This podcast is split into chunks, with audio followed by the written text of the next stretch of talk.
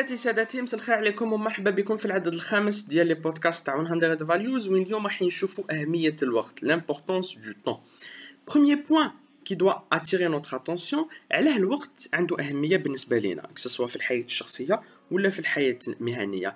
Qu'on est passionné par ce qu'on fait est-ce que le travail qu'on est en train de faire, le travail qu'on est en train de réaliser, le projet qu'on est en train de mener, est-ce que c'est un projet qui nous passionne Vrai ou faux? Ça, c'est la première question que vous devez vous poser. Parce qu'on a constaté en réalité que lorsqu'on n'est pas passionné par un projet, automatiquement, l'impact ou bien la relation contradictoire. On a du mal avec la gestion du temps. Par contre, si on est passionné par ce qu'on fait, si on est passionné par le projet, on a constaté que la relation اللي حتربطنا بالوقت هي علاقة وطيدة وحتمكننا on, gère très bien le temps Deuxième des choses, lorsque vous faites une tâche, il a été constaté aussi, d'après la loi de Pareto, et nous, 20% du temps que vous allez passer à réaliser une tâche va générer 80% des résultats. C'est qu'en réalité, il faut se poser les bonnes questions. Lorsque vous faites un travail, où vous mettez les tâches, vous allez estimer, définir, euh, analyser, étudier les tâches et qui vont vous permettre d'arriver et d'atteindre votre objectif principal rapidement. C'est en faisant cela que vous allez gagner énormément de temps. Troisième point.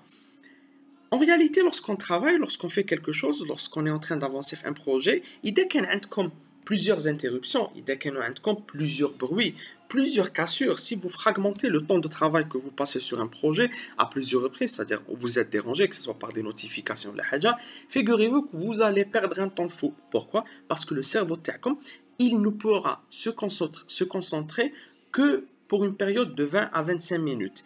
Donc, si vous êtes interrompu si vous avez des interruptions, faites la période de concentration, ben figurez-vous que pour une tâche qui est très très simple, vous pouvez passer une journée. là, parce que vous n'avez pas pu avoir un temps de réflexion ou bien un temps de concentration suffisant. Dernier point, la notion de productivité. Mais si je plus que je serai plus productif. Au contraire, il a été constaté qu'au-delà d'un certain seuil de travail, on devient plus productif. Et ça, ça nous pose, ça nous pose aussi à nous poser la bonne question. Est-ce qu'on l'objectif ou bien est-ce qu'on soit occupé, ou bien l'objectif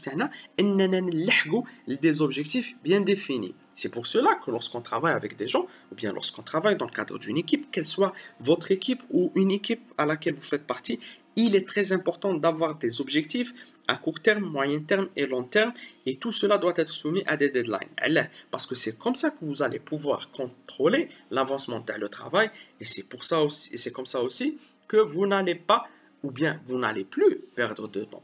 C'est, euh, on a vu quatre points, les ils vont vous donner un aperçu concret rapport à cette notion du temps.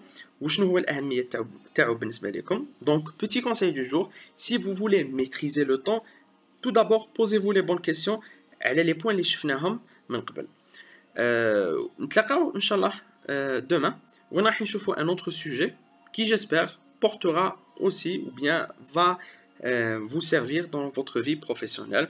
دمتم في رعاية الله وحفظه وإلى اللقاء على خير